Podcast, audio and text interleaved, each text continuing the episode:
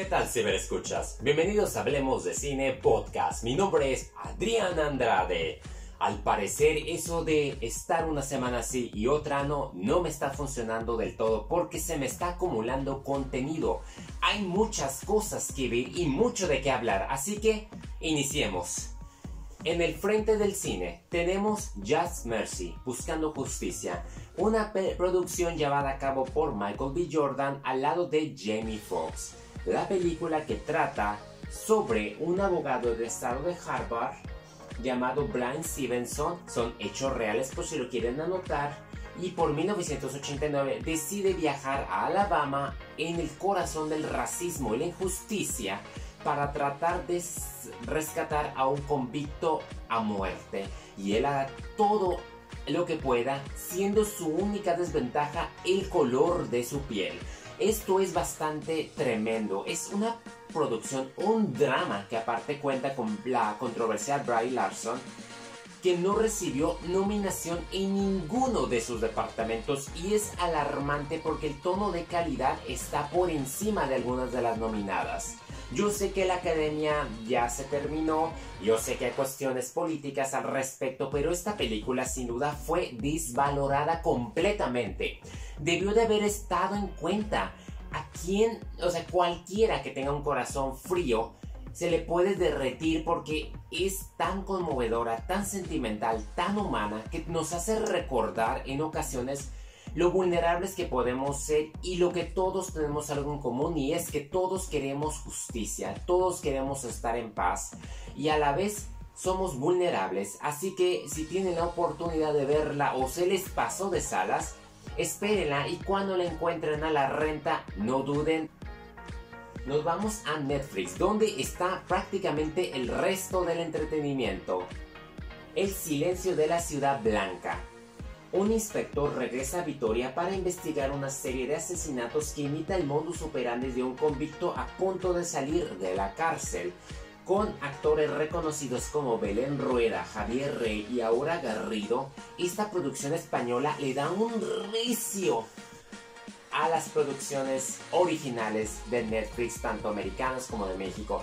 Honestamente, el ambiente, la, el periodo, los criminalistas, tengo bien entendido que está basada en una de una trilogía de una famosa autora que era optometrista y decidió estudiar criminología ideando esta maravillosa saga que cuenta con más de un millón de lectores. Esta sí es, a lo visto, una producción masiva de alta calidad y, y es como contracorriente de ese estilo donde no sabes qué está pasando. Es impredecible en el aspecto de que desde el principio te están bombardeando, revelándote casos que tú creías que iba a estar hasta el final, pero a la vez te van aumentando este perfil de este criminal que es más de lo que aparenta.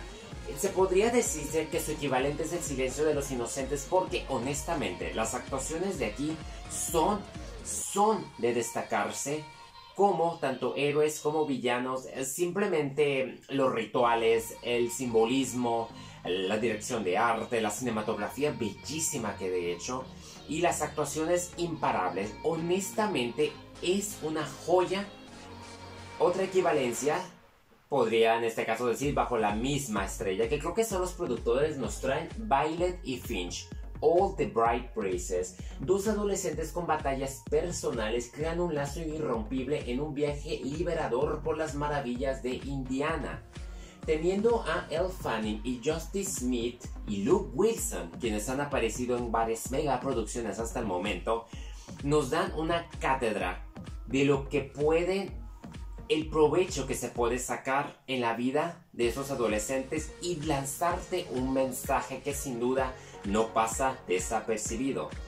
Es tan simpática, cómica, nos muestra los defectos como personas, cómo a veces necesitamos ayuda y cómo a veces no podemos ayudar a aquellas personas que desesperadamente lo piden, pero los malinterpretamos y en cierta manera también tenemos cierta culpabilidad por encerrarnos a nuestras ideologías, creencias, estereotipos.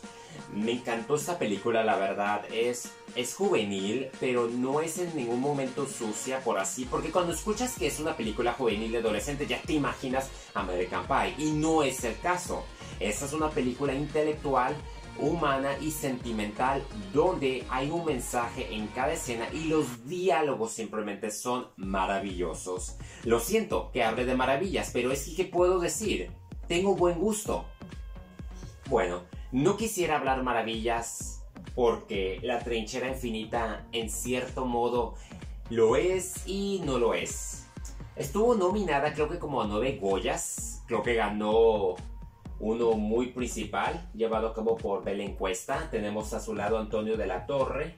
Ah, después de la Guerra Civil Española, un republicano se esconde por más de 30 años con la ayuda de su esposa. Esta película está basada en hechos reales.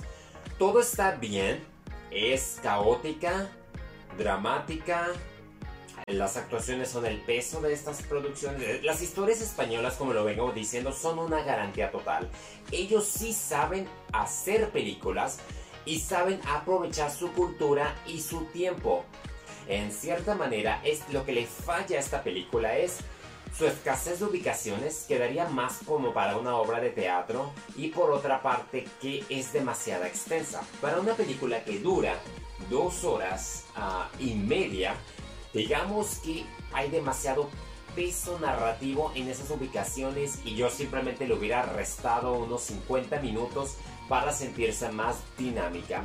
Ah, se siente terrible de ver porque imagínense una persona atrapada por más de 20 años lo que ha de sentir, o sea, dejar de ser humano, no tener la libertad, hasta en un momento haber pensado en que una cárcel hubiese sido más cómoda que su propia casa. Entonces, es una película que se lo recomiendo, pero van a necesitar mucha paciencia porque es prácticamente lo que es.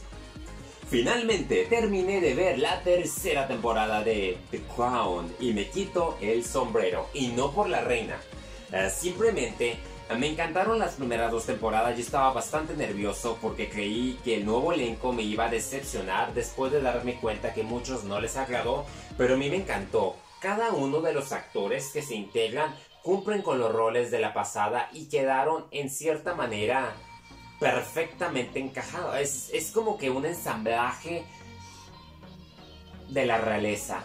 Eh, honestamente, tengo capítulos como la muerte de Churchill, hoy lo del margarismo cuando fue a cuando fue a los Estados Unidos y fue con el presidente Johnson también Margarita lo que hizo de su amante, o sea, el no tener pudor, por así decirlo, lo del accidente minero, ah, esas vidas y la forma en que tardó en reaccionar la reina, lo de la abuela, Bubikins, ah, en cierta manera lo del hermano cuando fallece, lo del hijo cuando va lo de el título del príncipe de Wales y cómo empieza con este romance y que la hermana también tiene cosas que ver, o sea, es es es sin duda mejoró bastante de las otras dos temporadas, quizás por la madurez y la época de que los los sucesos de esta tercera temporada durante estos 10 capítulos que duran casi una hora son como que más relevantes, son históricos en cierta manera y son bastante personales. O sea, la madre de Isabel, la forma en que trató a su hijo, de decirle que su palabra no valía nada. Ella en momentos parece ser una personaje que te agrada, en otras ocasiones dices, ¿cómo es posible? Realmente hay algo mal en ella. Y los distintos ministros que pasan a través de su reinado es sin duda, mm, es una serie que tiene mis respetos porque no es fácil de hacer, o sea, mantener las, por lo menos acercarse a la, a la exactitud de lo que fue ese momento es complicado. Y la verdad, la verdad, para quienes no se han animado a verla, pues se la están perdiendo porque históricamente no solo aprendes, te entretienes y conoces cómo son esas personas y cómo a la vez uno creerá que son muy felices y resulta que no lo son. A felicitaciones realmente a los escritores y productores por la forma en que manejaron la religión, el viaje al espacio y el aspecto de los también de lo del Kennedy, así como que el resentimiento por el presidente Johnson, hay muchas cuestiones inclusive en todos a nivel a nivel como internacional, las relaciones entre Inglaterra y Estados Unidos, hoy el capítulo del traidor, es, o sea, hay cosas que realmente no puedes evitarlo y sin duda contiene dos momentos conmovedores y te cambia la perspectiva, aunque en otros quizás te la refuerce. Ah, ya había visto la película de A todos los chicos, Posdata todavía te quiero, una secuela, creo que no tuve la oportunidad de mencionarla. En esta segunda parte prácticamente uno de las cartas que quedaron pendientes responde y eso pone en juego la relación de, este, de esta pareja que simplemente ahora hay una manzana en discordia. No está como la primera, a mí me gustó más la primera, esta segunda la menciono porque la vi en ocasiones me aburrí, pero sentí que el elemento era simplemente lo mismo, ponías en juego lo que ya estaba bueno del principio, entonces no la sentí como una verdadera amenaza, yo siento que hizo falta como que trabajarle más, pero pues si te gustó la primera, probablemente te guste esta. Y para cerrar, Sleepers una película que pensé que estaría bien ya que abrimos con Jamie Foxx, cerramos con Jamie Foxx. Ah, tiene aquí a Michelle Monaghan. Es prácticamente un buen policía que jamás tuvo problemas para ser el villano hasta que la vida de su hijo está en juego. Es tipo búsqueda implacable, pero eh, desarrollado todo el tiempo dentro de un casino donde las impresiones no son definitivas. Eh, su acción es buena, desde inicio a final te mantiene en suspenso, el final predecible. Uh, hubiera esperado más, se lo deja como si hubiese una secuela, pero no va a ser el caso. Bueno, eso es todo de mi parte. Gracias por haberme acompañado en Hablemos de Cine Podcast. La próxima semana continuamos porque seguramente va a haber más películas de qué hablar. Y todo es culpa de Netflix, pero en fin. Uh, bueno, también va a estar Un lugar de silencio 2, pero pues quédense atentos. Nos vemos.